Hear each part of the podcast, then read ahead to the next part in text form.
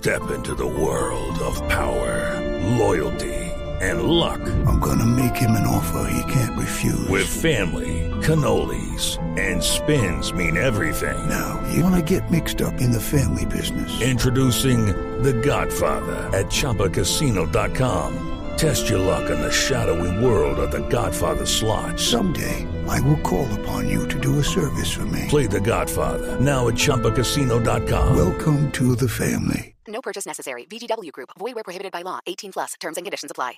Gorgeous gaming, stunning streams, unbelievable bandwidth. It's another Lifestyles of Gagillionaires. Meet the AT&T fiber customers winning at life with hyper gig speeds. Meet Gagillionaire Terry. While his love of streaming horror movies has him constantly on the edge of his seat, his internet bill won't give him a scare. Oh, don't go in there. I'm telling you. Because since Terry upgraded to AT&T fiber with hyper gig speeds, he doesn't worry about data caps or equipment fees. Come on, man. The door's open for a reason. And best yet, he also doesn't stress about a price increase at 12 months because with the amazing Gagillionaire lifestyle comes an exquisite sense of tranquility. Ah! Most of the time. Live like a Gagillionaire. Get straightforward pricing with AT&T Fiber, internet that upgrades everything. No data caps, no equipment fees, and no price increase at 12 months.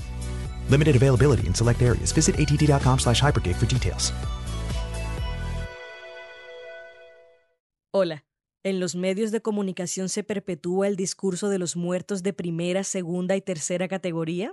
Hablemos de eso. No dejen de escuchar.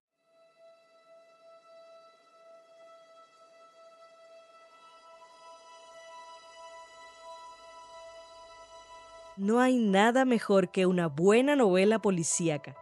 ¿Quién podría resistirse al misterio de Agatha Christie o a las inmersivas historias de Patricia Highsmith?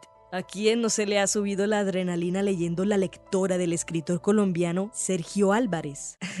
a mí no, porque no he tenido chance de leerla, pero ustedes me entienden. Las historias de crímenes complejos, cargados de giros de trama y finales sorpresa emocionan a cualquiera. La idea de que entre nosotros habiten personas capaces de perfilar planes macabros por las razones más inhumanas y que frente a ello exista una autoridad capaz de llegar a recovecos inimaginables para resolver el misterio es una experiencia sensorial inigualable. Pasa en la ficción y pasa en la vida real. Hace poco, de hecho, fuimos testigos de un caso que dejó a muchos sin palabras. Se trata del doble homicidio de Mauricio Leal y su madre Marlene Hernández, ocurrido el 22 de noviembre del 2021. Casi dos meses después, el 18 de enero de 2022, Johnny Leal, hermano de Mauricio, confesó haber perpetrado ambos crímenes siguiendo un minucioso y calculado plan. No me dejarán mentir, cada actualización del caso era más fuerte que la anterior. Semejante historia insólita solo se puede apreciar en una película nominada al Oscar. ¡Qué maravilloso trabajo el de la Fiscalía General de la Nación! Nos quitamos el sombrero ante su esmero a la hora de resolver el caso. Claro que ojalá así fueran frente a otros casos que no involucran figuras reconocidas por trabajar con celebridades y envueltas en investigaciones por lavado de activos. Felicidades, Fiscalía, para variar. Y felicidades, medios de comunicación, por demostrar que todavía existen los muertos de primera y segunda categoría.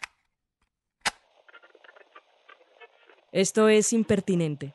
Mi nombre es Paula Cubillos. Quédense con nosotros.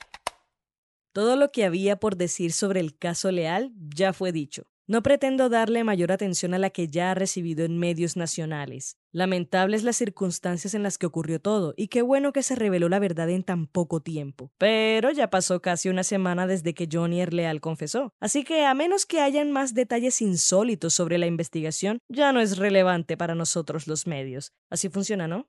¿Me equivoco? Pero hay algo gracioso que sí vale la pena mencionar antes de adentrarnos en la conversación, y es que muchos no sabíamos quién era este estilista antes de su asesinato. Luego entendimos la influencia y el alcance de su nombre y de su marca. ¿Habrá sido esta la razón por la que el caso se resolvió en cuestión de meses? ¿Quién sabe? Intentaré no profundizar en esa problemática ni en la labor de la Fiscalía y las demás autoridades involucradas porque no me compete que sí me compete, hablar sobre los bombos y platillos que sonaron los medios de comunicación durante el desarrollo de esta noticia. Es curioso, entre otras cosas, darse cuenta de que el mismo día que Jonier confesó haber matado a su hermano y a su madre, una bala perdida acabó con la vida y el sueño de ser profesora de baile de Valeria Murillo, una niña de la comunidad de Dipurdú del Guásimo en el departamento del Chocó. Quien hizo lo posible para resguardarse de los disparos indiscriminados del clan del Golfo cuando irrumpieron en su hogar. No puede ser que vengas con ese moralismo barato a estas alturas de la vida. De manera que tú no puedes hablar sobre una problemática sin invalidar otra. El caso de la familia Leal también es importante, merece respeto y atención. ¿No entiendes que no se puede hablar de todas las muertes? Es imposible. Nadie dice que el caso de la niña chocuana no sea relevante, pero... ¿Pero qué? Pero ajá. Ajá. Ajá. Hmm. Seré franca. Es más, no sé si en el futuro me atreva a ser tan franca como ahora. Cuando estudias periodismo empiezas con la idea de lo bello que es este oficio, que vas a cambiar el mundo, que vas a ayudar a esclarecer la verdad y que vas a destapar escándalos sin miedo a las consecuencias. Pero a ver, no todo es como en Spotlight. No todos los días investigas y denuncias un caso descomunal de pederastia por parte de instituciones religiosas. Y venga, que no estoy diciendo nada que la mayoría no sepa, pero el periodismo, ese que se da en las salas de redacción publicando noticias cada hora, también se preocupa por el rating, las visitas, los likes, los comentarios y el alcance, porque los medios tienen que sostenerse, tienen que permanecer relevantes para poder generar ingresos. Esto también es un negocio, no nos tratemos de engañar.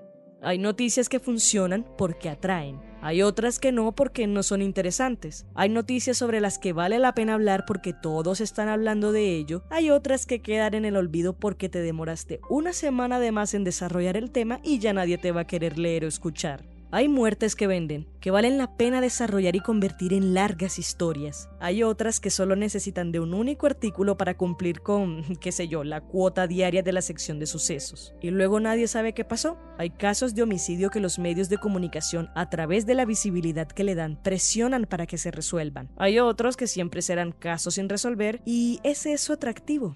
Muchacha, ¿no te parece que estás siendo muy pesimista y exagerada? De pronto sí sabes. Lo más conflictivo es que este dilema moral lo tienen muchos y muchas periodistas. O sea, yo no soy la primera ni voy a ser la última que se cuestione este problema de las muertes de primera y segunda categoría. Ajá, ¿y cómo se ve ese dilema? Mm, suena como ¿por qué se le dedicó tanta atención al caso de Mauricio Leal? ¿Qué hacía este caso más importante que los demás? ¿Por qué era imperativo hacer cubrimiento? ¿En qué nos basamos para decidir cuál historia vale la pena contar y cuál no? ¿Será que tratamos a los protagonistas como seres humanos o como cifras? ¿Por qué estamos haciendo esto? ¿Estudiamos tanto para responder a intereses que poco o nada tienen que ver con el bienestar común del pueblo? Sí, nos hacemos esta cantidad de preguntas y llegamos a cuestionar si trabajar en los medios de comunicación es el lugar que debemos habitar. E incluso nos criticamos entre nosotros y al oficio a través de columnas de opinión, videos, este podcast. Pero ¿cuál es el fruto de ese ejercicio más allá de un chequeo de principios y moral? Oh, mírenme, estoy en una posición superior porque soy capaz de cuestionar lo que hago y ser consciente del impacto de mis acciones. Pero mañana será otro día y volveremos a hacer una revisión de los temas de actualidad, sobre cuáles vale la pena hablar y sobre cuáles no. De hecho, este podcast se basa en la actualidad para atraer audiencia y luego intenta ofrecer reflexiones atemporales que se puedan escuchar en cualquier momento.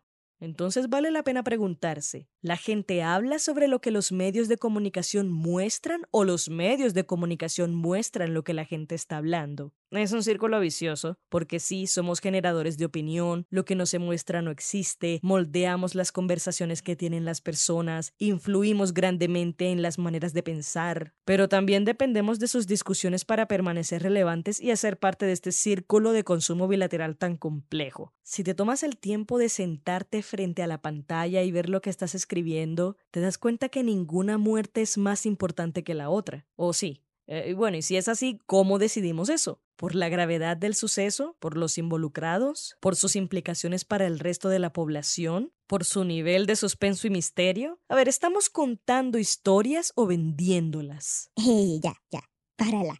Estás haciendo demasiadas preguntas y no estás respondiendo ni una solita. Pero es que no puedo hacer más. No puedo obligar a los grandes medios de comunicación a cambiar su forma de desarrollar las noticias. No puedo cambiar el uso mediático que le dan a las muertes así como así. No puedo pretender que este podcast sea el llamado de atención que el mundo entero necesitaba para despertar y deje de utilizar a las personas como cortinas de humo o elementos que le sirvan a ciertos intereses. Al final solo soy otra persona que se está cuestionando por qué desde el periodismo perpetuamos tantos discursos odiosos que luego nos atrevemos a criticar en la opinión. Sí, vaya, qué sorpresa, otro podcast que plantea una discusión que no tiene solución. Perdón, Este guion lo escribí con rabia, con indignación y hartazgo. De hecho, quería recoger las opiniones de varios periodistas y su posición frente a este dilema. ¿Pero para qué? ¿Para que esto se convierta en un contenido que solo nos interese a nosotros y nos sirva para decir, oye, sí, es verdad, y luego continuar con nuestro oficio de la misma forma? No sé tú, pero esto de cambiar y salvar al mundo es demasiado trabajo. Sobre todo si en parte tenemos que proteger al mundo y a las personas que lo habitan de nosotros mismos, los medios, los que siempre hemos tenido el poder de contar las cosas